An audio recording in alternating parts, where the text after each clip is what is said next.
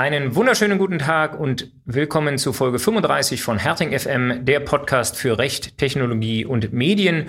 Heute mit dem Juraprofessor Dr. Philipp Hacker, mit dem wir gleich über die Regulierung künstlicher Intelligenz sprechen wollen. Mein Name ist Martin Schirmbacher und meine Co-Host heute muss ich euch nicht groß vorstellen. Mit mir heute dabei ist nämlich wieder einmal Marlene Schreiber, die mindestens schon dreimal mit mir Podcast aufgenommen hat. Vielleicht, liebe Marlene, sagst du dennoch einen kurzen Satz den Zuhörenden, die dich nicht kennen, zu dir.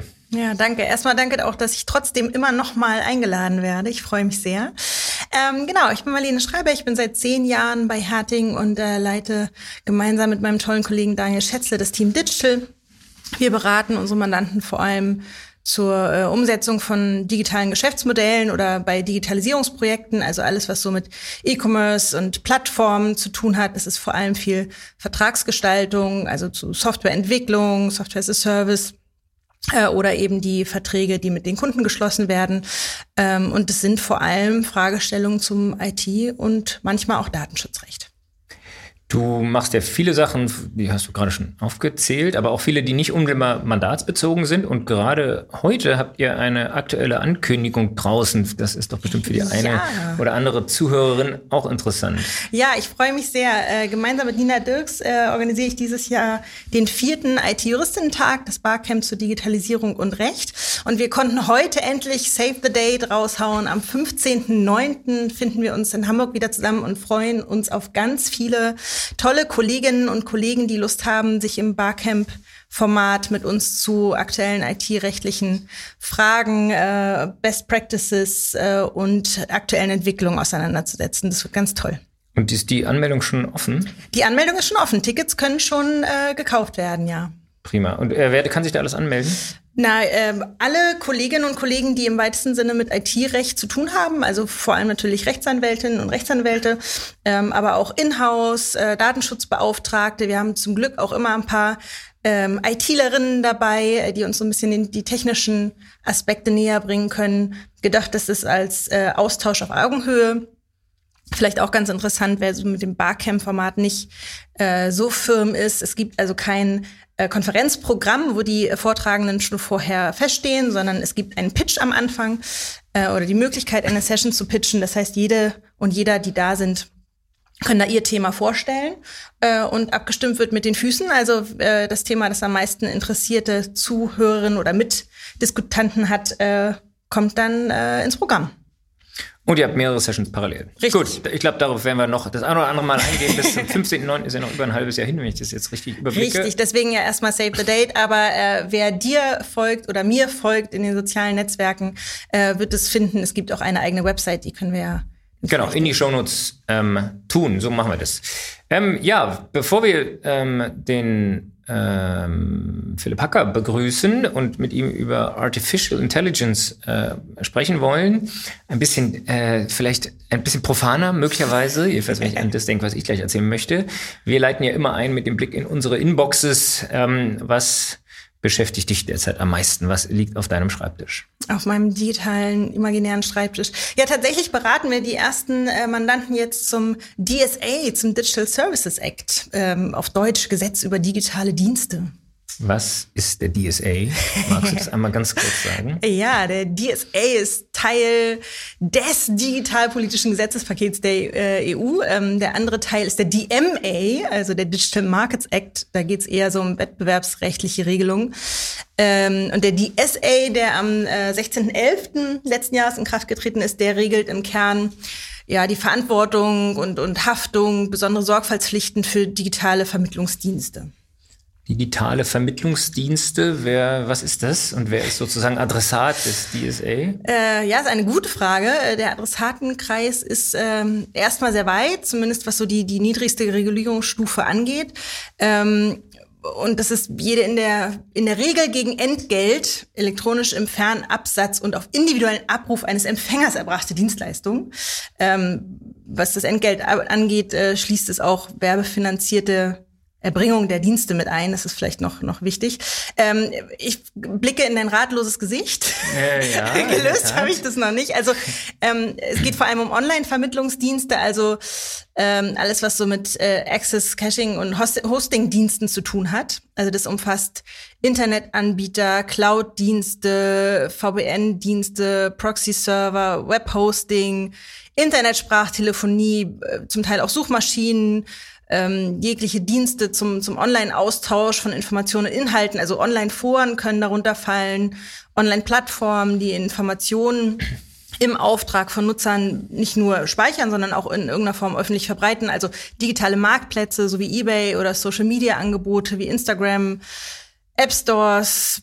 Die Liste könnte man weit also schon viele unserer äh, Mandanten, die sich vielleicht Auf jeden Fall. momentan noch gar nicht so richtig angesprochen fühlen mögen davon. Richtig, richtig. Ähm. Und, und auch deshalb so ein weiter Anwendungs- oder Adressatenkreis, weil ähnlich wie bei der DSGVO ähm, nicht maßgeblich ist, ob der, der Anbieter seinen Sitz in der EU hat, sondern ähm, ob er seinen Dienst Nutzern in der EU anbietet. Also auch Meta mit Facebook, Instagram, WhatsApp fällt yep. im Zweifel yep, auf jeden Fall. Und was sind so die wesentlichen Regelungen? Ich nehme mal an, dass du jetzt nicht äh, in die Einzelheiten einsteigen möchtest, aber was sind so die Dinge, die diese Plattformen tun müssten? Ja, also äh, was genau getan werden muss, also so Art und Umfang, das, das muss man differenziert sehen. Das differenziert sich nach ja, im Wesentlichen drei Gruppen, also äh, alle, alle Provider, die ich äh, genannt habe oder die eben drunter fallen, größere Online-Plattformen und sehr große Plattformen, die so ab 45 Millionen Nutzern äh, beginnen.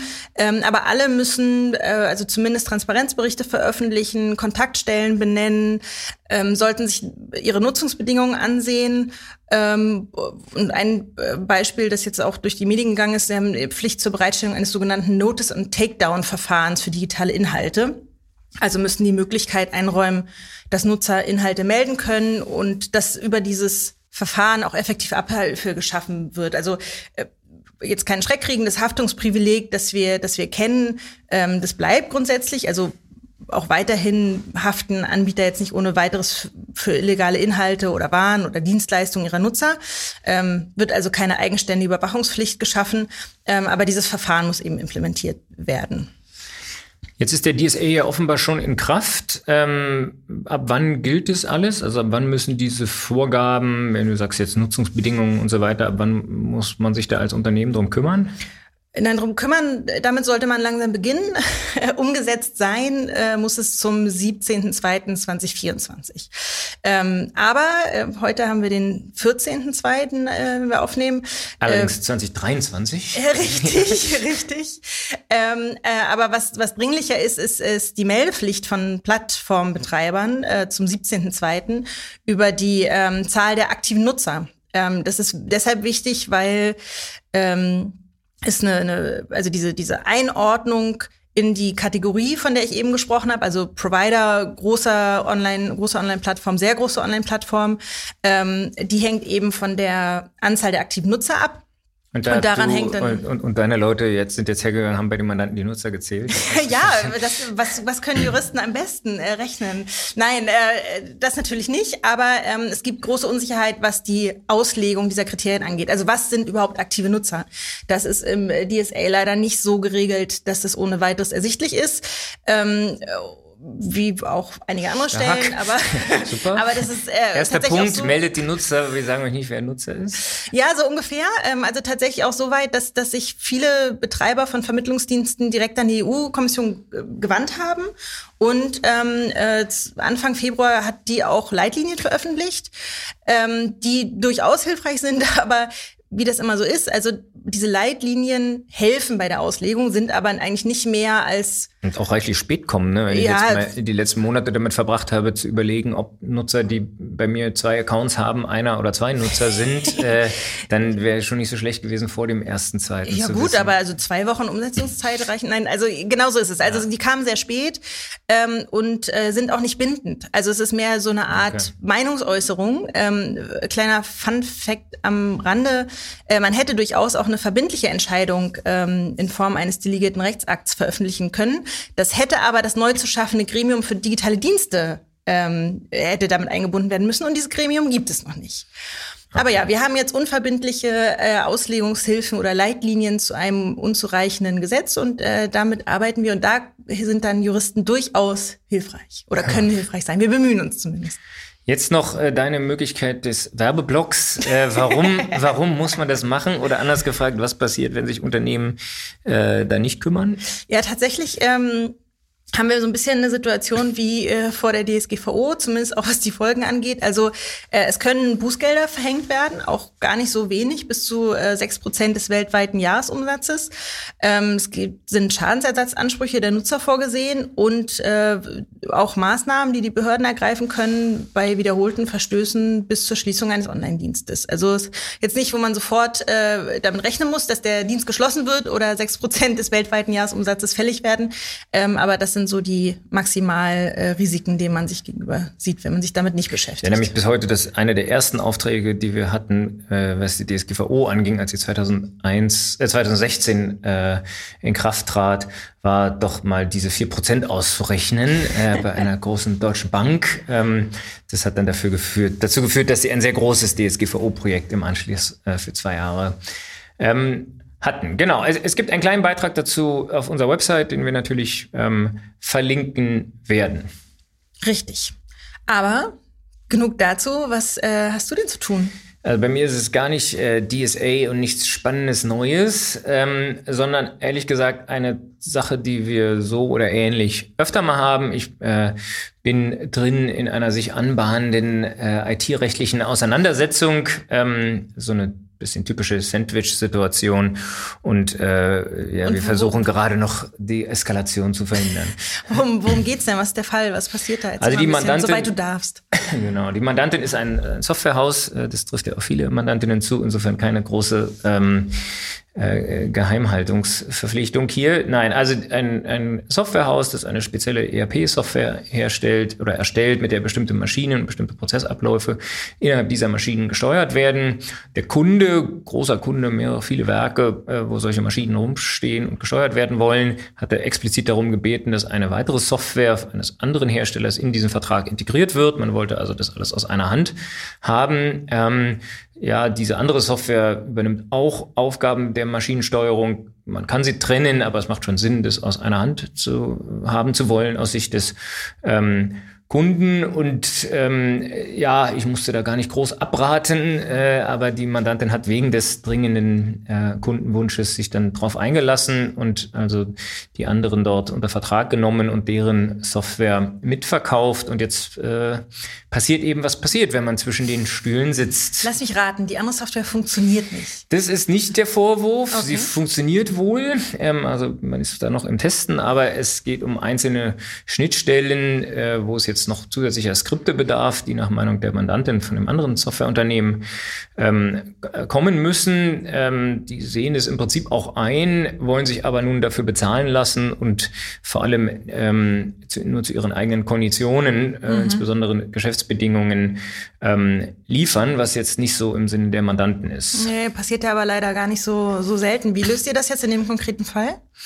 Also wenn es jetzt nur um dieses eine Skript ginge, dann würde man sich da wahrscheinlich äh, schon irgendwie einigen können und eine schlanke Lösung finden, im Zweifel offen lassen, äh, nach welchen Bedingungen das dann da geht. Ähm, äh, ja, es bahnt sich aber an, oder ist eigentlich offensichtlich, dass das äh, der, das Anfang einer, der Anfang einer größeren Auseinandersetzung sein sollte und steht so ein bisschen die Verlässlichkeit des Partners dort in Frage.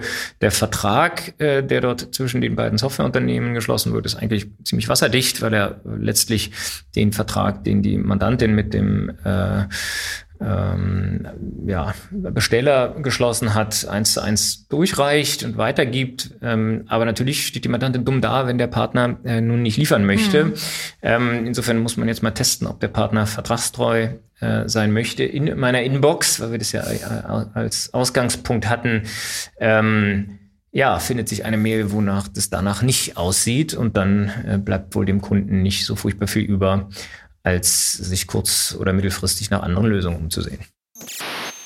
So, jetzt kommen wir endlich zu unserem äh, Gast heute, Professor Dr. Philipp Hacker. ähm, der sein Studium und Referendariat unter anderem in München, Salamanca, Berlin gemacht hat. Äh, von da kennen wir uns auch, nämlich aus dem Referendariat in Berlin. Falls dir, falls einige deiner Studenten zuhören, ich könnte Geschichten erzählen, Never underestimate your professor. Okay, ähm, äh, zu einem späteren Zeitpunkt. Ähm, aber äh, ja, ich erinnere mich sehr gerne daran zurück. Das kann man wohl sagen. Freue mich sehr, dass wir heute die Gelegenheit haben, äh, uns zu unterhalten. Ähm, aber äh, was gibt's noch über dich zu erzählen? Ähm, promoviert und habilitiert in Berlin, habilitiert zum Datenprivatrecht. Finde ich sehr spannend. Auch darüber könnte man lange sprechen. Master in Yale gemacht. Inzwischen bist du aber Professor und Leiter des Lehrstuhls für Recht und Ethik der digitalen Gesellschaft an der European New School of Digital Studies an der Europa-Universität Viadrina in Frankfurt. Und da forschst du unter anderem zu äh, der Regulierung aufstrebender Technologien, insbesondere Artificial Intelligence. Hast da zahlreiche Veröffentlichungen, äh, unter anderem zur Regulierung von ChatGPT und anderen großen KI-Modellen. Äh, Gerade ein Paper veröffentlicht, das ich mit großem Interesse gelesen habe. Ähm, und darüber wollen wir heute auch sprechen mit dir. Bevor wir jetzt einsteigen, ganz tief einsteigen in die rechtlichen Untiefen, ähm, kannst du unseren Hörerinnen und Hörern eine kurze Einführung geben. Also worüber sprechen wir eigentlich? Was ist KI? Ja, vielen Dank erstmal, dass ich hier sein darf total spannend. Ähm, klasse, schön, ähm, dich und euch hier mal wiederzusehen. Ähm, was ist KI? Das ist eine gute Frage. Das ähm, sind nicht nur die Zuhörerinnen und Zuhörer oder ich oder wir, die uns die Frage stellen, sondern auch das Europäische Parlament, die Europäische Kommission, eigentlich die ganze IT-Rechtswelt. Denn es ist ja gerade so, das hat vielleicht der eine oder andere mitbekommen, dass KI, also künstliche Intelligenz, ähm, in gewisser Weise reguliert werden soll auf europäischer Ebene. Aber wenn man das regulieren will, sollte man natürlich wissen, worüber man spricht. Also als Jurist will man es gerne definieren, um dann sagen zu können, das fällt halt drunter und das nicht. Das könnte durchaus helfen, ja. Das wäre praktisch, ja. Und dann wäre ja so ein erster Reflex, also meiner jedenfalls, vielleicht mal Leute zu fragen, die davon Ahnung haben. Also Juristen, äh, nein, sondern genau InformatikerInnen, ja. Und ähm, wenn man da ein bisschen nachguckt, also ich habe ähm, ähm, ein paar Informatik-Lehrbücher bei mir zu Hause, weil immer wenn man mal irgendwie nicht einschlafen kann, dann kann man da ein bisschen nachblättern. Und ähm, die erzählen einem leider alle was anderes. Ja? Also die Informatiker sind sich selber nicht einig, was KI eigentlich ist. Ähm, es gibt aber so einen groben Konsens, würde ich sagen, der allerdings leider im jetzigen AI Act, das ist sozusagen die KI-Verordnung auf europäischer Ebene, die gerade gestaltet werden soll und in der Mache ist, nur sehr unzureichend umgesetzt ist. Also was ist KI jetzt eigentlich? Wenn man Informatiker und Informatikerinnen fragt, dann würden die wahrscheinlich sagen, naja, es ist irgendwas, was menschliches Verhalten oder menschliches, ähm, wie sagt man auf Deutsch, äh, Denken ähm, imitiert und zwar auf rationale Art und Weise. Also Human Thought, Human ähm, Action oder Rational Thought, Rational Action. Und ähm, das sind dann noch ganz unterschiedliche Spielarten, da gibt es also tausende Definitionen, aber das ist so ungefähr, was dahinter steht. Und dann gibt es natürlich verschiedene Tests, ja. Ähm, ein bekannter Test ist der Turing-Test natürlich, aber mein Lieblingstest ist eigentlich der IKEA-Test. Also etwas ist erst dann, äh, geht jetzt nur für Roboter natürlich, ne? aber äh, etwas ist erst dann eine KI, wenn das Ding äh, selbstständig ein IKEA-Regal aufbauen kann. Das können ja die meisten Menschen schon nicht. Ja, genau. Also genau. Thema. Deshalb sind die ja zum Teil auch superhuman, wie man sagt, also übermenschlich. Oder der Coffee-Test Test natürlich. Ja? Also irgendwo reinkommen, egal wo, und sich einen Kaffee machen. Also da würde ich zum Beispiel schon mal durchfallen, weil ich gar keinen Kaffee trinke. Aber long story short, das ist ein bisschen unklar alles. Ähm, es sind aber avancierte Modelle. Und die fallen eigentlich in zwei große Kategorien. Das eine ist sogenanntes Machine Learning, maschinelles Lernen. Das ist eigentlich der Hauptzweig dessen, was wir heute KI nennen. Das ähm, gibt auch schon länger. Also die wesentlichen Algorithmen da, zum Beispiel fürs Training, Backpropagation von 1986. Aber erst so 2006 sind da wirklich die großen Durchbrüche gemacht äh, worden, die es jetzt ermöglichen, auf großen Datenmengen effizient diese Systeme zu trainieren. Stichwort neuronale Netze. Und ähm, da haben wir jetzt gleich sozusagen den nächsten Durchbruch, den wir jetzt gerade live erleben. Dazu kommen wir dann gleich. Aber ich will noch sagen, es gibt eine zweite Kategorie, eine ältere neben Machine Learning. Das sind die Expertensysteme. Das sind also sozusagen hard-coded Rules, wo man sich wirklich mit Experten hingesetzt hat, gesagt hat, wie sieht denn das jetzt aus mit dieser Molekülstruktur? Ne? So in den 80ern hat man sowas gemacht. Ähm, und was sind jetzt Anwendungsbeispiele? Vor allem aus dem Bereich Machine Learning, also gerade in der Wirtschaft gibt es natürlich sehr viel. Credit Scoring, ja, ähm, People Analytics, also gerade im Bereich äh, Recruitment oder so kann man halt relativ viel machen. Ähm, Dann natürlich autonomes Fahren, klar, Computer Vision, alles was mit Gesichtserkennung, äh, Bilderkennung und so weiter zu tun hat. Aber natürlich auch Medical AI, ja, also Krebserkennung äh, und solche Sachen. Viele äh, sinnige, viele unsinnige Beispiele dabei ähm, bei KI. Und die große Frage ist dann halt, was machen wir jetzt damit? Und vor allem, was machen wir mit der neuesten Generation? Und das muss ich schon sagen, ist wahnsinnig spannend. Es sind wahrscheinlich momentan so die spannendsten Wochen in meinem beruflichen Leben bisher, weil einfach so wahnsinnig viel passiert mit ChatGPT und anderen Modellen, wie sie jetzt gerade kommen. Können wir gerne gleich auch noch ein bisschen drauf das ist eingehen. Ja, das ist ja eigentlich so ein bisschen das, wie, wie es jetzt so rüberschwappt, wenn ich mir überlege, äh, ähm, ja, meine Eltern hatten gerade goldene Hochzeit, da habe ich da die Gelegenheit nicht ausgelassen, so zu tun, als hätte ich mir die Rede, die erwartet wurde, die ich da halte, äh, von einem Chatbot schreiben lassen. Ja. Ähm, ähm, ehrlich gesagt, also ich, äh, das ist nicht ganz schlecht, was da rauskommt. Ne? Es ist natürlich generisch, hat jetzt wenig zu tun mit dem Leben meiner Eltern, woher auch. Aber je mehr Informationen man reingibt, umso mehr ja. äh, kommt dann schon bei rum. Und das ist ja dann schon, also das hat, glaube ich, viele sehr beeindruckt, äh, inklusive mir, ja, was, was so, ein, so ein Chatbot kann. Ähm, nur, wo ist eigentlich da, also was man nie nach außen sieht, ist, wo ist eigentlich der Machine Learning-Aspekt da dran? Ne? Mhm. Also das, woran sehe ich eigentlich, dass die Antworten besser werden, je öfter der gefragt wird. Ja, das sieht man wahrscheinlich auch gar nicht. Ich möchte auch meinen, Oder? dass das gar nicht unbedingt der Fall ist. Ähm, das ist bei OpenAI auch nicht so ganz klar. Viele Modelle, ähm, also sozusagen ein, äh, eine Sache, die man generell, glaube ich, mal klarstellen muss. Es ist nicht so, dass Machine Learning Modelle grundsätzlich im Live-Modus weiter dazulernen. Das kann sein, muss aber nicht. Kann man sozusagen ein- oder ausschalten, diese Lernkapazität. Je nachdem, ob es Sinn macht, die in dem in der Umgebung, in die sie dann freigelassen werden, in the wild, wie man so schön sagt, ähm, eben weiter lernen zu lassen. Und ähm, bei manchen Applikationen macht das natürlich Sinn, wenn es jetzt darum geht, zum Beispiel Customer Feedback oder so, dann will ich vielleicht tatsächlich gucken, hat das jetzt geklappt, hat das der Person geholfen oder nicht.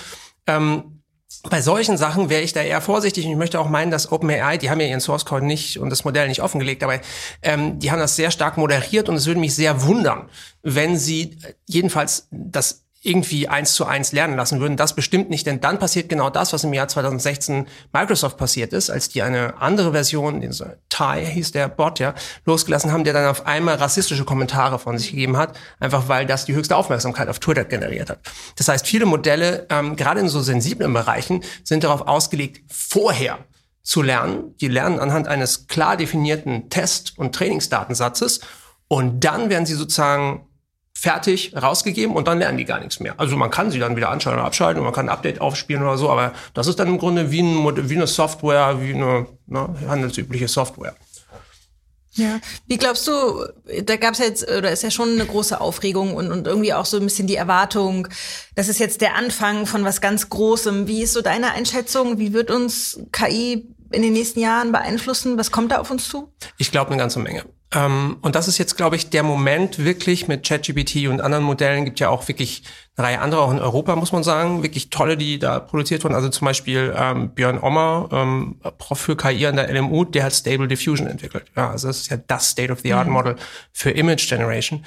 Ähm, auch hier in Deutschland gibt's Aleph Alpha ähm, in Heidelberg, die machen mit Luminous auch ein echt gutes Tool. Ähm, das Machine Learning passiert halt vorher, ähm, aber das sind, ähm, das sind LLMs, das sind äh, Large Language Models, die trainieren halt auf riesigen Textmengen. Äh, deshalb ist das auch Machine Learning. Ähm, die schauen sich praktisch riesige Mengen Material an, die hauptsächlich im Internet gescraped wurden und ähm, funktionieren, wenn man so will, wie so eine Autocomplete-Funktion von Google. Also wenn ich jetzt irgendwie bei Google eingebe, äh, Philipp Hacker, dann könnte da irgendwie als Autocomplete, äh, complete, weiß nicht, irgendwas kommen, Idiot oder Fußballer oder sonst was. Firebeast. Was? Firebeast, das, das sicher nicht. naja, das wird mich stark überraschen. Wenn wir, jetzt, wenn, wir, wenn, wir, wenn, wir, wenn wir jetzt alle, äh, das, insofern entscheidet, unterscheidet sich dann Autocomplete schon, weil die, die, das ist ja wirklich live. Ne? Wenn du da Super eingibst, ist halt ja. dieser Tage Super Bowl die äh, Vervollständigung. Ja. Sonst mag es dann irgendwie andere Dinge sein. Oh, das ist aber natürlich richtig, ja. Also die spielen natürlich auch permanent neue Versionen aus. Also wir mhm. wissen ja nicht, nicht genau, was im Backend passiert. Aber mhm. ähm, das wird natürlich, also gerade was jetzt so Content Moderation, wo wir vielleicht wieder noch rankommen, betrifft, das wird natürlich ständig abgedatet. Weil klar, du willst ja nicht, dass, ähm, wenn jetzt mal raus, also sagen wir mal hypothetisch, jemand hat jetzt rausgefunden, wie man doch ChatGPT entlockt, wie man mit äh, paar Mitteln eine Atombombe baut, das will man ja gerne wieder abstellen. Mhm. Äh, das wird dann auch abgestellt, wenn das entsprechend gemeldet wird. Ähm, aber äh, insgesamt, glaube ich, ist das wirklich nur der Anfang, den wir jetzt sehen und vielen Leuten, die bisher nicht so viel mit KI zu tun hatten oder die so dachten, ah, ist irgend so ein Hype, irgend so für Nerds und so, ähm, die sehen jetzt, hoppla, das macht doch eine ganze Menge und das betrifft insbesondere halt auch, ich meine, das ist jetzt sozusagen äh, ein bisschen generischer Satz, aber das betrifft halt insbesondere auch Knowledge Worker, ja, wie uns. Ähm, ich habe jetzt gerade mit meinen Studenten ähm, hier äh, letzte Woche geübt, wie man das äh, in einer Klausur verwenden kann, also in, Ex äh, in, in, in dem Essay. Geübt. Genau, genau, ja. wie die jetzt ein Essay schreiben können damit, ähm, dass sie dann bei mir einreichen. Ich bin echt gespannt wir haben bestimmte Regeln gesprochen, die müssen es offenlegen, die müssen natürlich hartes Fact-Checking machen, die müssen, ähm, die müssen das alles mir nachweisen mit Fußnoten, die bisher ChatGPT noch nicht liefert. Es gibt jetzt ein neues Modell in Amerika, das schon für Anwälte amerikanische Cases äh, von selbst dann die Zitierungen einfügt, also die Cases und so weiter. Das wird in Deutschland auch kommen. Ich glaube, die nächsten Jahre werden da eine ganze Menge Fortschritt bringen. Wahrscheinlich noch mal eine andere Modellklasse, die nicht so viel halluziniert. Ähm, das werden wahrscheinlich keine Large Language Models sein. Das wird wahrscheinlich anderes Modell sein. Ähm, aber vielleicht auch eine Decision Engine, wo sozusagen verschiedene Modelle zusammenarbeiten. Das ist auch jetzt schon der Fall. Aber da stehen wir echt erst am Anfang und man eigentlich ist großartig. Man wird damit sehr, sehr viel, sehr viel effizienter machen können. Es wird auch vielen Leuten helfen, glaube ich, die jetzt echt Probleme haben, und vor einem weißen Blatt sitzen und nicht wissen, was sie sagen sollen. Ja. Ähm, oder die Dyslexic sind oder irgendwie sowas, die halt einfach dann unproblematisch E-Mails schreiben können. Aber es hat natürlich auch echt hohe Miss Missbrauchsgefahren und da müssen wir vorsorgen mit ein bisschen Bevor wir dazu kommen, jetzt hast du zweimal gesagt Large Language Models. Sag nochmal, ähm, was, was, was ist sozusagen der Counterpart dazu? Also was gibt es noch ähm, neben den Large Language Models, weil du sagst, ja. Ja, also äh, generell gibt's ähm, im Bereich des Machine Learning unterschiedliche Untergruppen. Und was jetzt gerade so Furore macht, das ist äh, Large Generative Models. Generative deshalb, weil die was generieren. Natürlich generiert alles irgendwie, aber typischerweise bisher einfach so ein Score, ja. Ähm, also sowas, die Kreditwürdigkeit von Herrn Hacker ist wieder unter aller Kanone, ist wieder bei minus 17 oder so. Oder halt bei plus 50. Ähm, da, das ist jetzt noch nicht so aufregend. Diese generativen Modelle, die generieren dann eben Text, äh, äh, Bilder, Videos oder sowas. Das ist das eine, was besonders ist. Das zweite, Large Language Models natürlich generieren Text und keine Bilder. Und das zweite, was besonders ist, dass die besonders ähm, ähm, also general sind, sagt man, also besonders breiten Anwendungsbereich haben. Die können multimodal sein, sodass sie also Text und Bilder verarbeiten oder ausspucken können oder Videos ähm, und können insbesondere auch verschiedene Tasks ähm, sich vornehmen. Also normalerweise die bisherige AI die war so konzipiert und deshalb so erfolgreich, weil sie ähm, eine enge AI ist, also Narrow AI sagt man ja. Eben nicht general, nicht so wie Menschen, sondern die kann halt eine Sache sehr gut. Ne? Also Credit Score oder irgendwie einschätzen, wie hoch das äh, Fraud Risk oder sowas ist. Und die können jetzt mehrere Sachen und das wird immer breiter werden. Äh, die können halt äh, den Text zusammenfassen, können ihn auch vervollständigen, können ihn übersetzen und so weiter. Und deshalb sind die General, so ein bisschen General Purpose, sind sozusagen irgendwie, wenn man so will, langsam auf dem Weg Richtung Artificial General Intelligence, mhm. dieser Art Singularität, vor der manche Angst haben. Ähm, und äh, sie sind deshalb besonders, weil sie eben large sind. Das bedeutet, sie sind mit sehr, sehr vielen Daten gefüttert, viel mehr als ein normales Modell. Sie haben extrem viele Parameter, 175 Milliarden bei ähm, ChatGPT ungefähr. Andere haben noch mehr. Ja, Googles 500 Milliarden und das nächste GPT-4 wird wahrscheinlich, also Trillions, was auch immer das auf Deutsch ist, Billionen äh, Parameter haben. Ähm, deshalb extrem groß und sie brauchen halt, das ist auch noch wichtig und vergessen viele, extrem große Compute-Kapazitäten. Also du brauchst einen Supercomputer, um Dinge zu trainieren. In Deutschland gibt es das nur in Jülich in der Forschungseinrichtung. Ähm, da ist der Platz begrenzt. Das heißt, das ist auch einfach ein Kampf um Hardware. Mhm. Wenn Deutschland da bestehen will und Europa, brauchen wir mehr Supercomputer. Das ist ziemlich einfach, sonst kann man die Dinger gar nicht trainieren. Das ist äh, so, wie wenn man Kuchen backen will ohne Mehl. Das, äh, naja, das geht vielleicht noch, aber ohne, sagen wir, keine Ahnung. Ah, ja. Ohne Ofen wird schwierig, Ofen, ja. Ofen, ja, genau. und ohne Mehl schmeckt auch nicht, aber es Doch, doch, doch. Mein bester Schokoladenkuchen immer ohne Mehl. Solange er nicht ohne Schokolade ist, ist alles gut. Ja, richtig, ja. ja, du hast schon, schon angesprochen, ähm, große große Chancen, äh, auch, äh, es wird ja immer so ein bisschen vergessen, für uns Wissensarbeiter, äh, so sehe ich das auch, aber eben auch große oder einige Risiken. Was sind so die allgemeinen rechtlichen Herausforderungen, wenn wir uns jetzt mit diesen ähm, AI beschäftigen, AI-Modellen? Also ich würde sagen, mh, mm, meistens, also bis vor kurzem hätte ich die Antwort gegeben, typischerweise sind das vier. Das ist erstens Datenschutz. Da geht es natürlich um die Daten, die verwendet werden zum Training. Da geht es aber auch um die Inferenzen, die gemacht werden, wenn man dann auf einmal ableiten kann, hallo, der Herr Hacker hat diese oder jene politische Ausrichtung oder was weiß ich. Ähm, dann äh, zum Zweiten geht es um Transparenz. Ähm, die Frage, kann ich das irgendwie nachvollziehen oder nicht? Das ist auch irgendwie eine Subkategorie des Datenschutzes, aber geht auch darüber hinaus. Das Dritte ist äh, Diskriminierung, würde ich sagen. Das ist ein manifestes Problem, immer wieder nachgewiesen. Ähm, Übrigens natürlich nicht nur bei Computern, sondern bei Menschen genauso. Genauso Transparenz, auch ein Riesenproblem. Also es gibt wenige Leute, die mir in den Kopf reingucken können. Ähm, und ähm, Valentinstag heute, und dann muss man natürlich sagen, eine Person gibt's vielleicht, aber egal. Hätte sie gerne. Sagte, äh, sagte, sagte er, während er mit mir und Martin genau, im Podcastraum saß. ja, ich habe die Blumen schon abgeliefert. guter Mann, guter ja. Mann. Ja, und jetzt aber das neue vierte, was äh, vierte, äh, was äh, problematisch ist, vielleicht ist Haftung. Ja, mhm. also äh, wer haftet am Ende?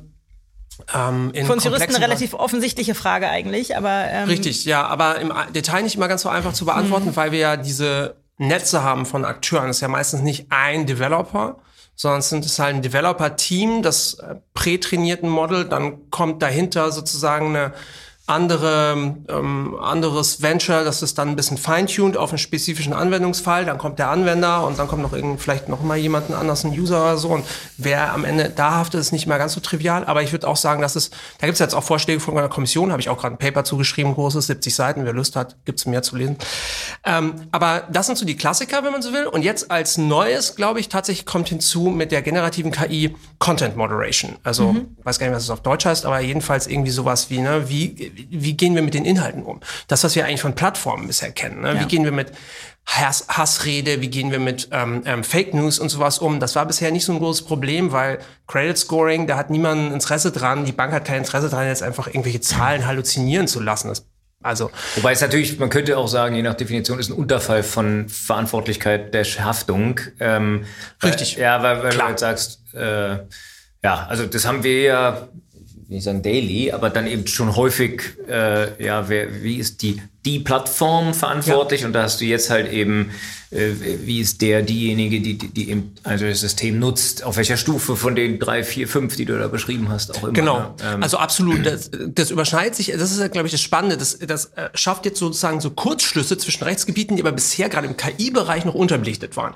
Also wenn man sich jetzt ganz hart mit KI-Regulierung beschäftigt hat, so wie ich ähm, viel, dann war das bisher nicht so ein großes Thema, mhm. weil natürlich irgendwie Bots können was posten und so, ja, aber es war mehr so ein spezifisches Plattformthema. Ja. Und das ist auch genau das Problem, dass die Leute, die den DSA, also den Digital Services Act, der in Europa halt dafür zuständig ist, irgendwie Fake News und Hassrede und ähnliches möglichst irgendwie einzudämmen, sozusagen der Nachfolger von NetzDG, das kennen vielleicht viele noch mehr, ähm, dass der konzipiert war als Plattformregulierung. Das heißt, die Leute haben sich einfach nicht wirklich überlegt, was KI da für eine Rolle spielt und hat auch, haben wir mit den Leuten, die sozusagen KI-Regulierung oder auch äh, Informatik machen, nicht, nicht sich hinreichend ausgetauscht, glaube ich. Und das ist ein Problem, weil das zur Folge hat, dass unserer Analyse nach der äh, Digital Services Act einfach auf generative KI brettend nicht anwendbar ist. Und das ist natürlich ein Problem. Ähm, es gibt äh, jetzt erste nette Experimente. Die Leute von Streitgut haben so ein, ähm, das wurde darüber wurde im Spiegel berichtet, haben so ein Experiment gemacht. Die haben sich dann einfach mal so einen richtig kompletten, schönen, hasserfüllten, mit Fake News geladenen Shitstorm von ChatGPT generieren lassen. Muss man ein bisschen rumspielen, dass man das kann, weil ChatGPT eigentlich sozusagen darauf programmiert ist, dass der sowas nicht ausspuckt. Kann man aber aushebeln. Ich sage jetzt nicht wie, aber ist nicht schwierig. Look, ähm, look in the show notes. genau, ist dann unten unter dem unter dem genau. äh, Podcast Links stehen. ähm, und ähm, und die haben sich gleich noch, das ist ja das Praktische, den Code generieren lassen für maximale Verbreitung. Ja, mhm. Computercode, der war auch ziemlich gut offenbar. Und ähm, naja, die haben das dann nicht gepostet, sondern haben das an die Developer zurückgegeben, haben mhm. gesagt, guck mal, das ist irgendwie doof, was machen wir jetzt? Und die haben dann auch reagiert, haben schnell versucht, das System anzupassen. Also sage ich auch, werden ständig neue Versionen ausgespielt. Aber das ist natürlich eine neue Qualität. Also da können jetzt halt staatliche Akteure, von sagen wir oder auch nicht staatliche natürlich, aber wenn wir jetzt gerade an problematische autoritäre Staaten denken, die gerade in größere Konflikte verwickelt sind, fällt einem ja der eine oder andere ein, ähm, wenn die jetzt ihre Trollarmee loslassen, das ist natürlich sehr praktisch für die, wenn die äh, in Sekundenschnelle perfekt gestylte Fake News und Hass-Postings ähm, gegen und Regime etwaige Reaktionen von äh, Usern auch noch eingehen können. Ne? Genau, und das wird dann alles automatisiert. können und sagen, ja, nee, aber es stimmt ja. doch, weil sie hier. Lala. Genau, und das alles im ja. Brustrum der Überzeugung. Man kann dann einstellen, ob das wissenschaftlich klingen soll oder ja. einfach hart assi oder irgendwas zwischendrin oder einfach nur übertrieben selbstsicher. Das ist schon, das ist eine neue Qualität, finde ich. Mhm. Dann haben wir vielleicht einen, einen Punkt noch, können wir heute, äh, ich glaube, das ist die schwierigste Aufgabe heute, äh, die bisschen einzugrenzen, worüber wir sprechen. Wir, wir beziehen es gleich wieder ein bisschen runter, aber das Thema Urheberrecht, ne, das, äh, das ist jetzt was unter den IP-Lern, auch bei uns in der Kanzlei natürlich dann immer, ja, wer hat denn da eigentlich Rechte? Ich glaube, ist auch schnell beantwortet, aber, aber ähm, da, also je nachdem, ja, da habe ich auch, hab ich auch zwei Aufsätze drüber geschrieben. Da kommen die Aufsätze, die, die Shownotes werden voll, die, die, die habt ihr bestimmt schon gelesen. Also genau. Alle. Deshalb, Alle. deshalb finden wir es kein Riesenthema. ähm, so, jetzt, jetzt mal kurz zu dem juristischen und sozusagen dazu, was ist denn, was gibt's denn da jetzt schon an spezifischer AI-Regulierung. Können wir mhm. kurz machen, ne? Nicht so viel. Es gibt den AI Act in the Making. Ne? Wie ist ja. da der Stand der Dinge? Ähm, also das ist tatsächlich total spannend gerade. Also, äh, vorweg muss man sagen, auch für die, die jetzt nicht so stark juristischen Hintergrund haben, ähm, es gibt natürlich eine ganze Menge Regulierung, die auf KI anwendbar ist auch wenn er nicht draufsteht, dass die auf KI anwendbar ist. Ne? Das sollte man nochmal dazu sagen. Also das ganze Nichtdiskriminierungsrecht, das ganze Datenschutzrecht ist natürlich auf KI anwendbar, ja. äh, auch wenn das so nicht da drin steht. Und dann gibt's halt ähm, sozusagen, ich nenne das äh, gerne mal so den Digital äh, Overhaul so auf, äh, in Europa, so die, der Versuch, das Europarecht fit zu machen und damit natürlich auch die nationalen Rechte für die digitale Transformation. Und da sind tatsächlich bisher einige Sachen verabschiedet worden. Digital Markets Act, Digital Services Act, die nicht spezifisch auf KI, sondern ja auf Plattformen ausgerichtet sind, die aber natürlich genauso auf KI Anwendung finden. Also meiner Ansicht nach ist es auch so, wenn das so bleibt wie jetzt, es kommt darauf an, wie, es kommt tatsächlich darauf an, wie generative KI dann ähm, reguliert wird, also ChatGPT und so. Wenn das nicht wirklich in den KI-Act, also in den AI-Act einfließt, dann wird eigentlich die Haupt-KI-Regulierung der DMA sein, der Digital Markets Act. Denn der, und das ist schon revolutionär, dazu habe ich natürlich auch ein Paper, ähm, ähm, der Digital Markets Act ähm, ist der erste, der jetzt so wirklich spezifisch das Hardcore-Business Model von Big Tech reguliert, der also sagt, wie die Rankings auszusehen haben. Ja, wenn ich jetzt auf der auf auf Amazon äh, mal wieder Kletterschuhe suche, ja, dann gebe ich Kletterschuhe ein und dann kommt ja ein gewisses Ranking, ja, also das erste, zweite, dritte Schuh und so. Und das ist natürlich deren Hot Shit, so, ja, das ist deren Magic Source, wie das das ist alles, da steckt alles KI dahinter. Und das wird jetzt zum ersten Mal spezifisch reguliert. Da steht jetzt drin, Artikel 6 Absatz 5, DMA, das muss fair, transparent und nicht diskriminierend sein. Was heißt das? Kein Mensch weiß es. Und also gibt schon gewisse Hinweise, dann ne, kommt aus dem Kartellrecht, aber es ist nicht so ganz klar, wie das umgesetzt wird. Das ist ganz spannend, hatte ich ein Projekt mit Zalando, Research jetzt gerade, wo wir versucht haben und auch einen Algorithmus entwickelt haben, um das mal technisch auch umzusetzen. Long story short, es gibt einiges, aber der Frage, die Frage war, ähm, wie steht es beim äh, beim AI Act? Da sind wir tatsächlich mittendrin. Der Council, also der, der Rat der Europäischen Union, hat einen Standpunkt festgelegt im Dezember. Die, das Parlament ist gerade mittendrin ähm, da bin ich auch immer wieder ein bisschen dabei, sozusagen, Full Disclosure und äh, versuche da äh, beratend so ein bisschen tätig zu sein. Ein bisschen ist ganz gut. Du bist sehr umfassend beratend tätig bei der EU-Kommission, glaube ich, bei der Bundesregierung. Aber ja, äh, wollte ja, ich unterbrechen. Ja, bisschen, ja aber in, äh, unterschiedlichen, in unterschiedlichen Formaten sozusagen. Ähm, aber das macht ja auch Spaß, da zu gucken, dass irgendwie wie Recht entsteht und äh, so als, wenn man so will, überparteilicher Beobachter ein bisschen Input zu geben, wie die Wissenschaft das sehen würde oder halt ich ähm, in dem Fall. Naja, und ähm, der, aber das wird jetzt dieser Tage, also wirklich diese Woche und nächste Woche ist, also sozusagen, was ist heute Dienstag? Ne? Morgen Mittwoch ist die große, große Debatte tatsächlich ähm, jetzt wahrscheinlich bei Ausstrahlung des Podcasts gestern oder vorgestern, ähm, im Europäischen Parlament, allerdings mehr hinter verschlossenen Türen. Wie sieht's aus genau mit General Purpose AI, also mit generativen Systemen und wie sieht's aus mit der Definition von KI? Ob die sozusagen damit reinkommen. Kommen. Vielleicht nur noch einmal einen ganz kleinen Schritt zurück. AI Act, den Act gibt's ja eigentlich gar nicht so richtig äh, im EU-Vertrag. Ne? Es gibt ja. Regulation und Directives äh, und wir sind also in, im Rahmen der Regulation der Verordnung. Es ist also eine, wie die Datenschutzgrundverordnung wird also der AI AI Act auch eine Verordnung, die dann unmittelbar äh, von Portugal bis Schweden überall gelten soll ähm, und, und, gelten wird, wenn ja. sie soweit ist. Ne? Genau. Genau. Jo, und wann, Und wann achso, ist es soweit? Was ja, also der, also mein Best Guess ist, dass, ähm, weil die Positionen von Rat und Parlament doch relativ weit auseinander liegen bisher. Also wir wissen auch nicht, wie die Parlamentsposition aussehen wird, aber die wird es wahrscheinlich irgendwann, ich vermute, im März, April geben. Dann beginnt der im, ähm, im, in den EU-Verträgen ja auch nicht festgehaltene Trilog, also sozusagen das Verhandlungsprozedere zwischen Rat, ähm, Kommission und Parlament, um dann am Ende einen Entwurf zu haben. Der wird wahrscheinlich Ende 2023, Anfang 2024 fertig werden. Und dann sind es nochmal 18 Monate, bis das ganze Ding Anwendung findet. Das heißt, wir sind dann Mitte 2025. Das sieht so aus, als wäre es noch eine Zeit lang hin. Ist ja auch. Aber man muss natürlich sagen, das sind massive ähm, Dinge, die da einfach auf die Unternehmen zukommen. Und eigentlich, wenn man da bereit sein will, muss man jetzt anfangen, sich darüber Gedanken zu machen. Was ja schwierig ist, äh, wenn du selbst, also äh, wenn ich jetzt mir überlege, ich, ich äh, habe als Unternehmen vielleicht tatsächlich so eine Anwendung oder beschäftige mich eben damit ähm, und sehe jetzt, okay, da passiert was. Du hast ja schon auch schon ein bisschen vorweggenommen. Ähm, wenn ich an AI Act denke, dann denke ich, der regelt AI.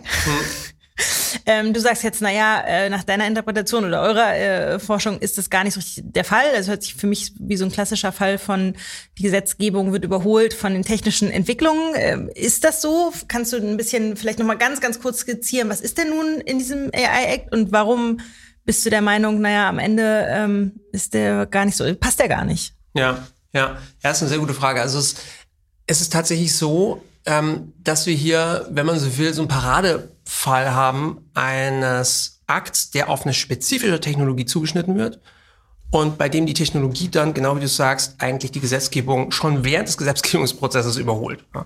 Aber inwieweit, sorry, dass ich dich unterbreche, Ja. aber inwieweit ist es, also eigentlich, die, die schreiben sich auf die Fahne, sei technologieneutral. Also sozusagen, was die, was die KI am Ende kann, ob sie Ja. Bilder äh, kreiert, ob sie äh, ja Texte äh, und ob sie Shitstorms generiert Ja, oder, oder äh, irgendwie äh, Essays schreibt, sei doch, würde doch gerade nicht geregelt, sondern ist sozusagen auch egal, welche Art Software dahinter liegt, wo, sa- wo sagst du, nee, das ist gerade nicht technologieneutral, sondern es regelt ein Spezifikum. Ja, also erstmal ist es insofern nicht technologieneutral, es ist halt spezifisch für KI gilt. Also wenn, dann ist es KI-neutral, wenn man so will. Ähm, und äh, das Problem ist aber, dass es eben sehr unterschiedliche Typen von KI gibt. Und was sagt der AI Act? Der sagt, naja, man muss so, wenn man so will, Best Practices befolgen. Und das macht im Grunde auch alles irgendwie Sinn, so, ja. Also, sowas wie, dass man die Daten gut auswählt, dass man irgendwie Diskriminierung verhindert, dass man das einigermaßen transparent macht. Alles so Sachen, wo auch jeder Machine Learner sagen würde, ja, Logo, machen wir sowieso irgendwie, beziehungsweise macht Sinn, so im Großen und Ganzen. Ähm, man muss aber auch, und da kommt es jetzt so ein bisschen aus dem Banking Law beziehungsweise Produktsicherheitsrecht so der Einschlag rein, man muss ein Risikomanagementsystem aufsetzen. Und das kennen wir auch aus dem Datenschutzrecht, ja, ähm, äh, bei der Datenschutzfolgenabschätzung. Was ist eine Datenschutzfolgenabschätzung? Nach Artikel 35 der Datenschutzgrundverordnung muss der für die Verarbeitung personenbezogener Daten Verantwortliche bei risikobehafteten Arten der Verarbeitung eine sogenannte Datenschutzfolgenabschätzung vornehmen. Er muss also Verarbeitungsvorgänge, die aufgrund der Art, des Umfangs, der Umstände und Zwecke der Verarbeitung, insbesondere bei Verwendung neuer Technologien, voraussichtlich ein hohes Risiko für die persönlichen Rechte und Freiheiten Betroffener mit sich bringen, vorab auf ihre Folgewirkung für den Privatsphärenschutz prüfen. Damit sollen frühzeitig mögliche negative Konsequenzen für die Betroffenen identifiziert werden, um risikoadäquate und effektive Gegen- und Schutzmaßnahmen ergreifen zu können. Bei der Entscheidung darüber, ob die Schwelle zu einem hohen Risiko überschritten ist, ist die Liste mit Fällen der zwingenden Datenschutzfolgeabschätzung in Absatz 3 von Artikel 35 zu berücksichtigen, in der zum Beispiel persönlichkeitssensible automatisierte Bewertungen und Profilbildungsmaßnahmen aufgeführt sind. Außerdem empfiehlt es sich dringend, in die von den Aufsichtsbehörden veröffentlichten Positiv- und Negativlisten zu schauen, um diese Entscheidung zu treffen. man muss praktisch sich anschauen, was sind jetzt die Risiken für die betroffenen Personen, also für deren Grundrechte und für deren Gesundheit und ähm, ähm, sonstige Sachen. Und das mal aufschreiben und dann sagen, äh, und bei diesen ganzen Risiken von diesem System, ja, ähm, was für ähm, ähm, Milderungs-, also Mitigation Measures, wie, wie können wir das irgendwie äh, äh, verbessern oder abmildern oder so, was können wir da vorschlagen?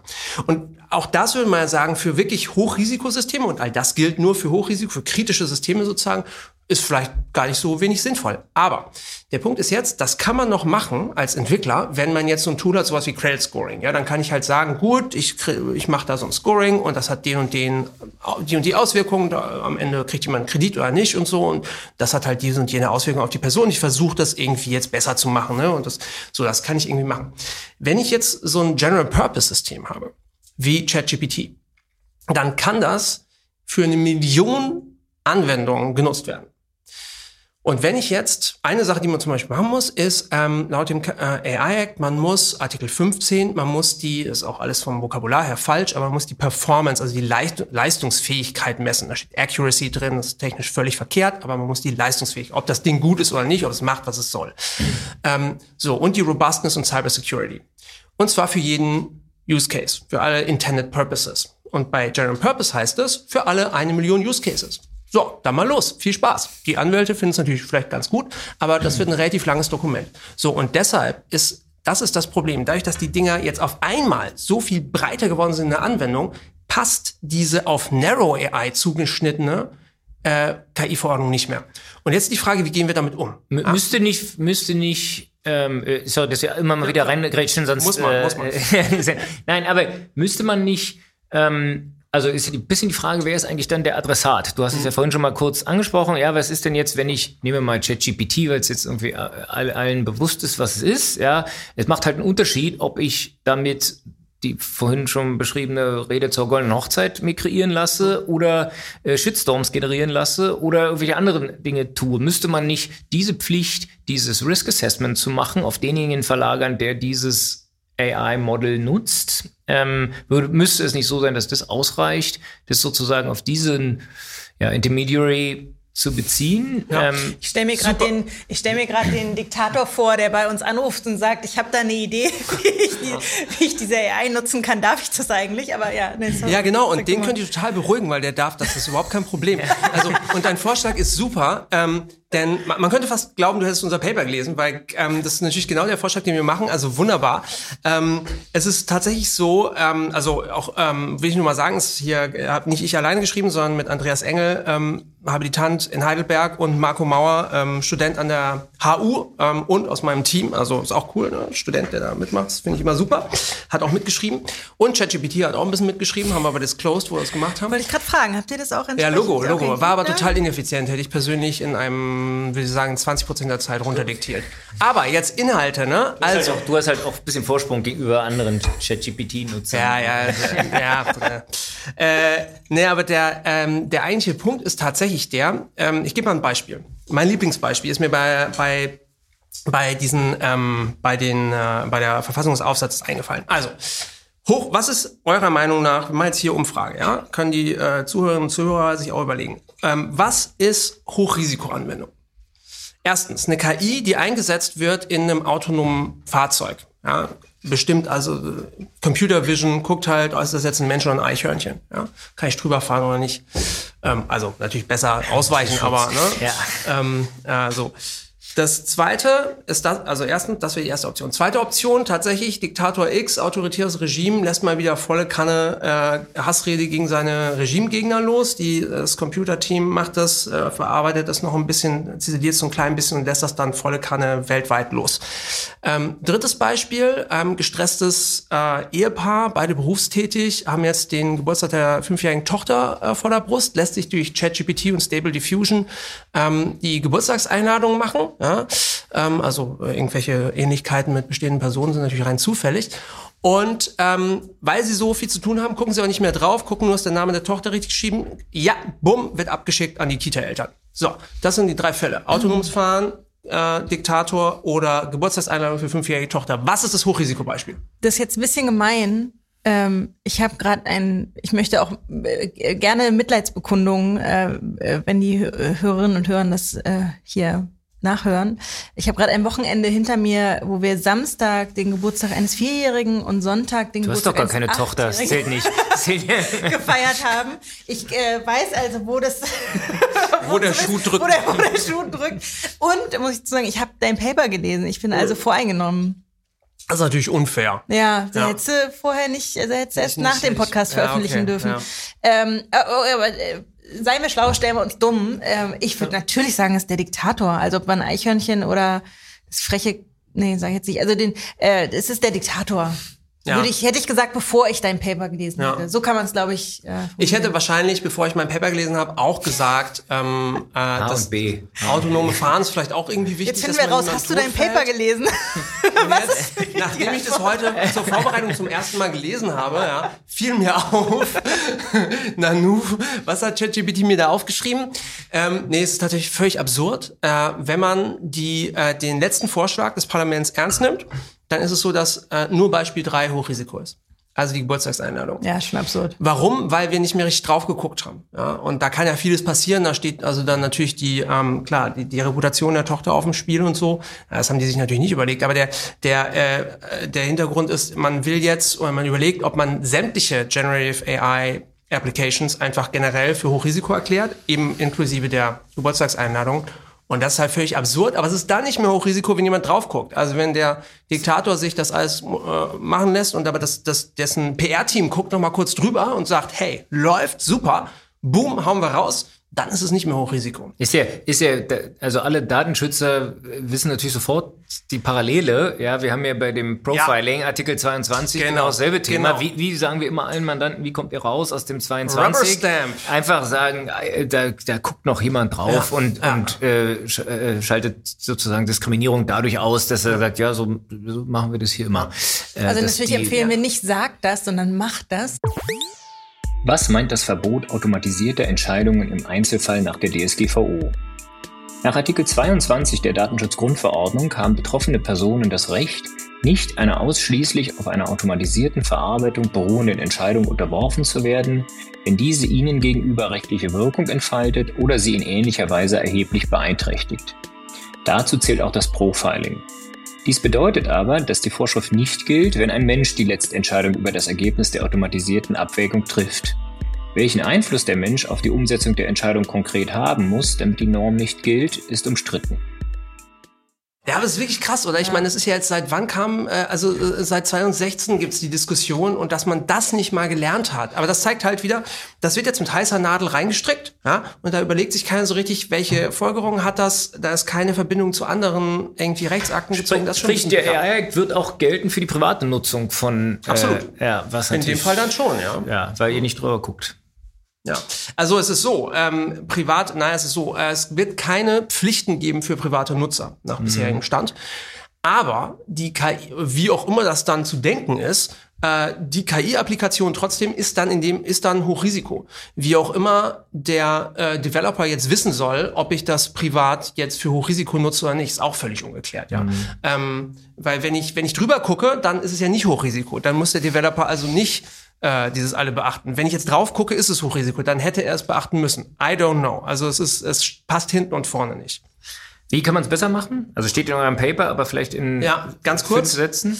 Ja, also erstens, äh, das, was du schon vorschlugst, ja, also meiner Ansicht nach ist ganz zentral ähm, Beispiel ähm, IKEA-Schraube, ja, äh, habe ich glaube ich auch, haben wir glaube ich auch, hat ChatGPT bestimmt auch ins Paper geschrieben, ja.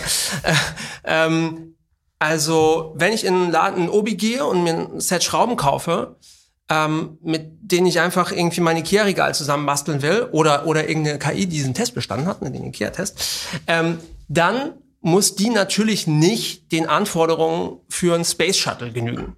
Aber wenn das Ding, die Schraube für ein Space Shuttle verwendet wird, ja, dann muss die natürlich den Anführungen für ein Space Shuttle genügen. Und wer es wissen will, in unserem äh, Paper, wir haben nachgeguckt, es gibt dafür eine eigene DIN oder Norm oder Schieß mich tot Verordnung. Also die ist, ich glaube, Fußnote 9. Ist super spannend.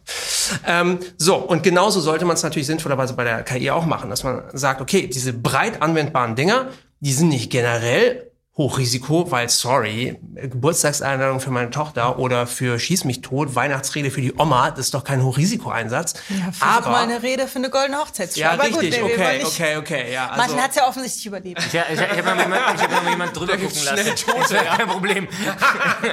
Kommt auf die Familie an, würde ich ja. mal sagen. Aber das kann man wieder nur schwer prognostizieren.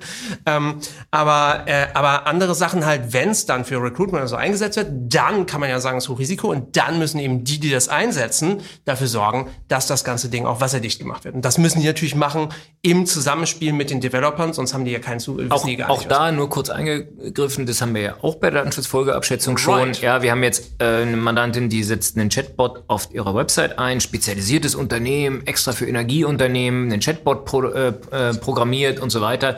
Nichts, nichts kam von denen. Die wussten genau nichts dazu, wie sie jetzt, sie wussten, es war irgendwas mit Microsoft, äh, was dahinter steht. Die hatten gar nichts. Die haben ein bisschen das Ding trainiert. Das waren sozusagen die Feintuner, von denen ja. du vorhin gesprochen hast. Und sie waren keine große Hilfe bei der, bei dem Risk Assessment. Äh, ja, wo man dann sagt, ja, was kann denn da jetzt eigentlich passieren, wenn die Leute irgendwas fragen, euch den Chatbot und der irgendwas anderes ähm, herausgibt. Also da, da, das wird auf jeden Fall ein Problem. Und man kann ja, wenn man solche Developer und oder Feintuner äh, berät, denen halt nur sagen, wie wir es im Datenschutz auch gemacht haben, bereitet euch vor auf die Kundenfragen. Die werden euch fragen, was sagen wir denn jetzt dazu? Was könnt ihr uns mal so ein Risk Assessment vorbereiten, ähm, damit wir das dann machen können? Und dann so wird wahrscheinlich ein Schuh draus. Ist nur genau, genau. Da gibt es auch tatsächlich, also Apply the AI zum Beispiel in München, die machen da teilweise auch so ähm, Temp äh, wie sagen wir, ähm, Templates, also so, so Muster und das äh, werdet ihr wahrscheinlich irgendwie auch machen oder so und andere.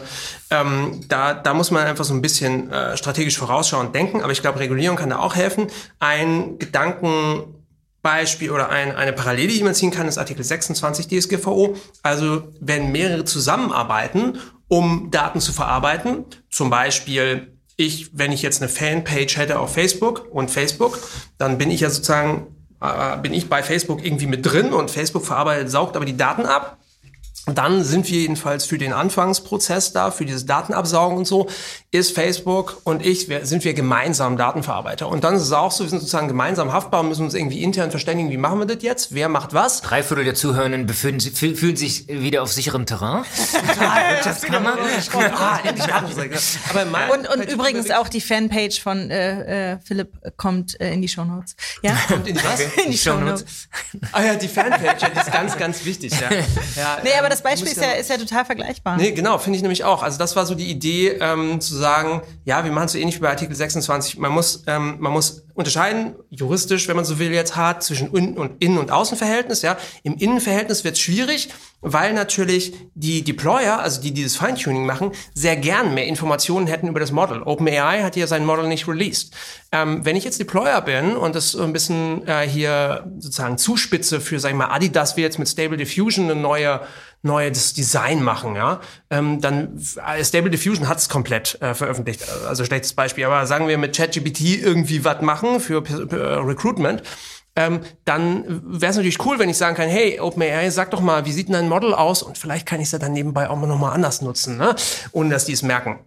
Deshalb haben wir da immer gleich das, das uh, Trade Secrets und so, dieses Problem, das kennt ihr bestimmt auch aus allen möglichen äh, ja, Verhandlungen. Klar, liegt genau, ja. Das ist dann der Klassiker da. Ne? Und da muss man dann, gibt's Verfahren äh, ähm, äh, sozusagen mit Special Master, mit bestimmten Protective Orders von Gerichten, mit NDAs und so weiter. Damit kann man ja irgendwie umgehen, das ist sozusagen kein neues Problem.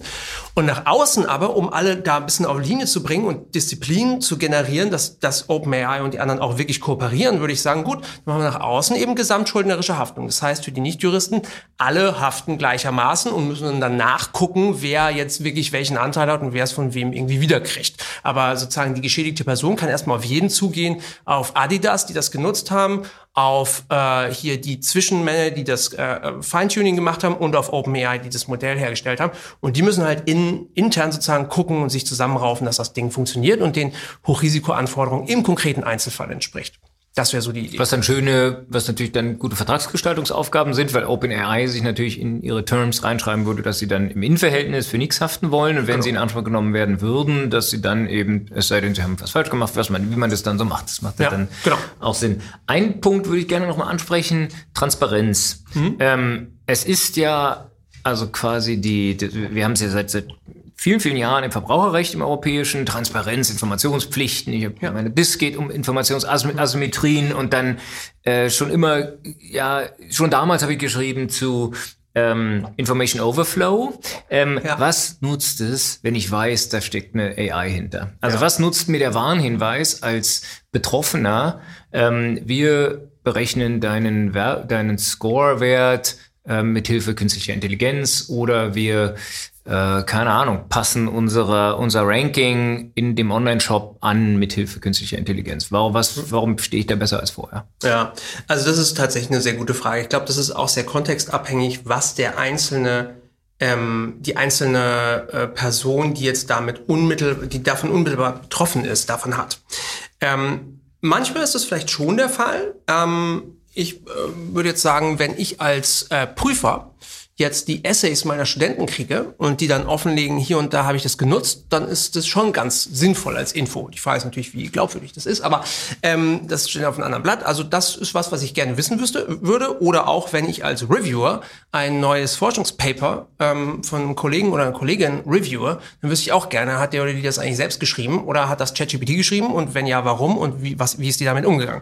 Also in manchen Situationen sehr sinnvoll. In anderen, ganz viel bin ich völlig bei dir, es interessiert keinen Menschen sozusagen. Es wird so kommen. Aber, ne? ja, okay, so aber, aber, es interessiert niemand von den Betroffenen. Aber man darf nicht vergessen bei diesen ganzen Informationssachen, es gibt eine Reihe anderer Akteure, die das ziemlich interessiert, nämlich ähm, Aufsichtsbehörden. Äh, NGOs, die dann sozusagen sagen, hoppla, die machen jetzt in dem Bereich wenn so mit KI, das heißt, dass diese und jene Pflichten aus dem AI Act ähm, gelten, heißt, dass da, haben die das dann beachtet. Und da, äh, da gibt's halt eine Menge Ansatzpunkte oder auch sozusagen Intermediäre. Ja? So kennt man das ja aus dem Kapitalmarktrecht, wo das ja dieses ganze Disclosure Model überhaupt herkommt. Da gibt's ja auch irrsinnig lange Reports, die liest natürlich niemand von den äh, Kleinanlegern, aber die Analysten lesen die und die Von verarbeiten Juristen die dann. Juristen. Äh, genau, aber das wird dann weiterverarbeitet. Das daran kann durchaus einen Sinn liegen. Finde ich einen super wichtigen Punkt, weil es wirklich, weil es auch zeigt, und ich glaube, da, da könnte man bei vielen, auch im Datenschutz, bei vielen Punkten hin, weil die Betroffenen lesen die Datenschutzinformationen nicht. Aber natürlich liest vielleicht eine Aufsichtsbehörde das und sieht, äh, die schreiben mir was von Artikel 22. Ähm, ja, oder die schreiben mir was von Drittstaatentransfer, haben die denn ihr Tier gemacht und so weiter. Ja. Also dafür, bloß da muss es eben nicht eine Informationspflicht, die, die gegenüber jedermann erfüllt wird, sondern da müsste man, da würde es reichen, einen, einen äh, Reiter auf der Website, äh, wo alles steht, was man braucht. Ja, und nicht eben irgendwas, wo alle dran vorbeikommen, die einen Vertrag ja. mit dir schließen wollen. Ah, da bin ich sofort dabei. Und äh, was noch wichtiger ist meines Erachtens, maschinenlesbar. Denn eigentlich mhm. auch die äh, Datenschutzbehörde macht das ja nicht, aber es gibt zum Beispiel ein Modell in den USA, das heißt MAPS. Ähm, ich weiß gar nicht mehr, wofür das genau steht, aber ähm, das wurde eingesetzt, das Machine Learning Modell und das ähm, ist dann trainiert auf äh, Privacy Policies und hat zig Millionen Privacy Policies analysiert und kann dann feststellen, wo sind da problematische Punkte und das wird dann geflaggt. Das haben die mit der FTC zusammen ausgespielt, also mit einer der amerikanischen Datenschutzbehörden. Und dann kriegen die halt so einen Report, das und das sind die Kandidaten, die irgendwie hier besonders schwierige Terms haben, dann können die sich die mal genau angucken. Ja? Oder man kann sogar, man kann sogar das so machen, dass man ähm, sich den Unterschied äh, aufzeigen lässt zwischen mit so einer, ähm, man kann so eine statische Code-Umgebung machen und dann gucken, welche Datenabflüsse äh, im Smartphone zum Beispiel passieren und das dann gegentesten gegen das, was in der Privacy Policy steht. Und dann kriegt man automatisch so ein Diskrepanzding.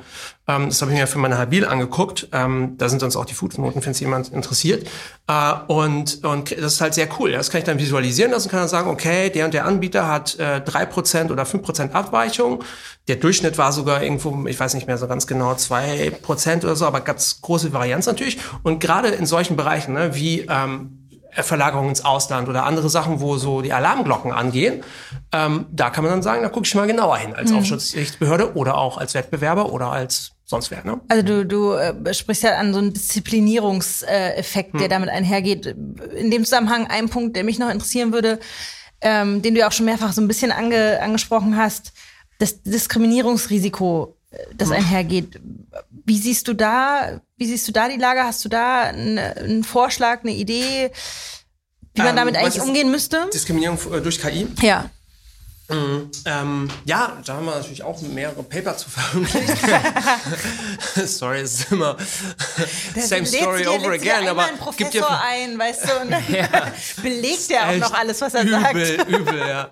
Ähm, na, also ich, Also da ist mein Petitum, wär, wären vielleicht zwei, drei Sachen. Also das eine ist, dass man auch im Recht stärker zur Kenntnis nimmt und das passiert in der Rechtswissenschaft zunehmend, aber weiß nicht, ob es schon so stark in der Praxis oder an Gerichten oder so angekommen ist, dass es natürlich einen großen Zweig der Informatik gibt, die sich damit beschäftigt und die auch sehr präzise Tools entwickelt hat und die sind auch Open Source äh, available und so, um erstmal zu gucken, äh, so eine erste Einschätzung zu geben, äh, ist das Ding denn diskriminierend oder nicht, wenn man eben hinreichende Daten hat. Mhm. Ähm, deshalb zweiter Punkt, braucht man natürlich irgendwie einen Zugriff auf die Daten. Äh, und das macht schon Sinn im Sinne, ähm, im Sinne von Auditverfahren, da äh, entweder seitens der Datenschutzaufsichtsbehörde äh, oder halt der zukünftigen KI-Aufsichtsbehörde Zugriff zu ermöglichen. Das gibt's ja auch schon, Artikel 58, Absatz 1, Literat B oder was, DSGVO.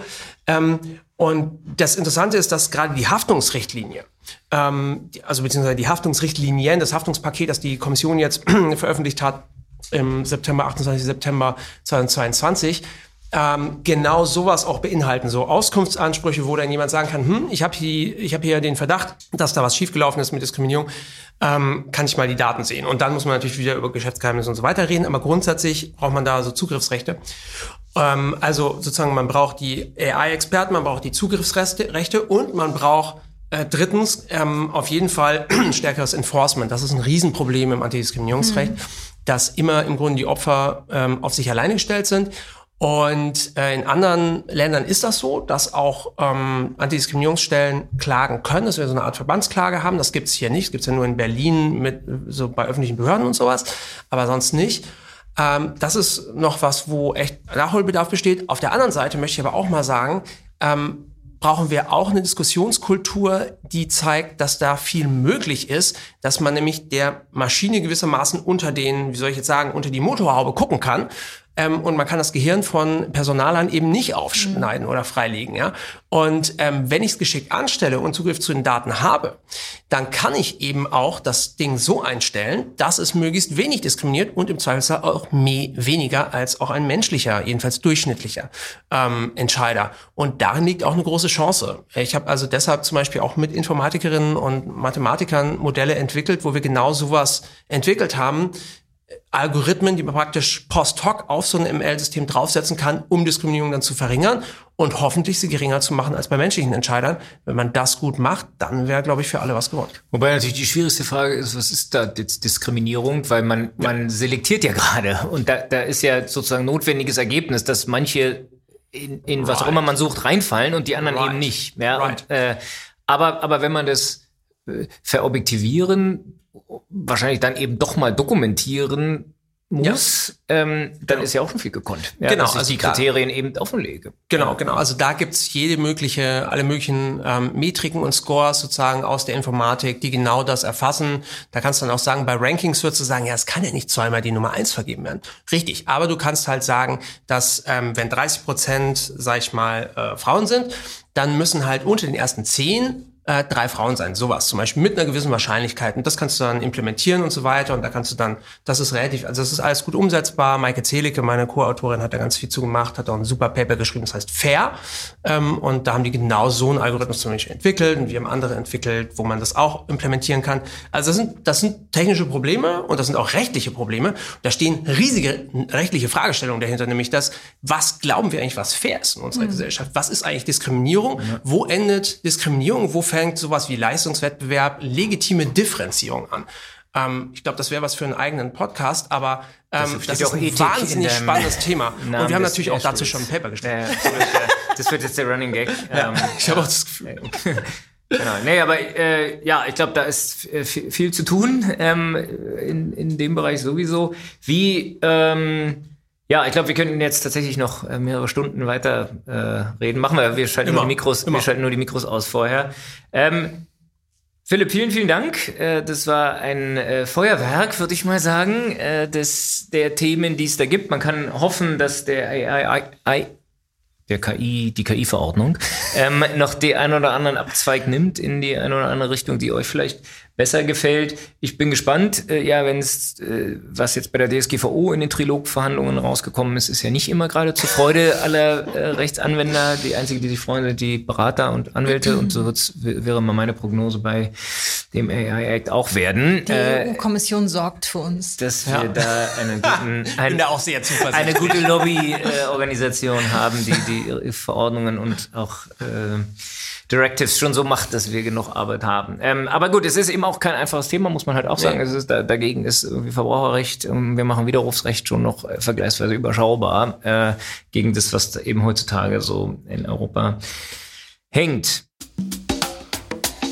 Jo, vielen, vielen Dank für deine ganze Zeit.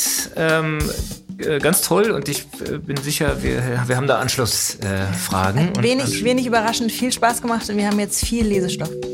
Super, das freut mich sehr. Wein ist auch alle, wenn man uns ab und zu mal hat eingießen hören, lag es daran. Ähm, Genau, ja, damit sind wir am Ende angekommen von Folge 35 von Herting FM. Ähm, Nochmal vielen Dank, äh, lieber Philipp. Ja, vielen Dank, dass ich hier sein durfte. Vielen Dank für die Gastfreundschaft und für den guten Apfelsaft. Apfelwein? Nein, wieder nicht in Frankfurt, sondern in Berlin, wie immer. Ähm, vielen Dank, Marlene. Ich hoffe, du beehrst äh, mich wieder und wir finden wieder. Ich bin jedes Mal wieder überrascht, wenn du mich fragst, ob ich nochmal kommen will. Aber sehr gerne. Weitere, Hat wieder großen Spaß gemacht. Weitere äh, Gäste mit, so soll es sein.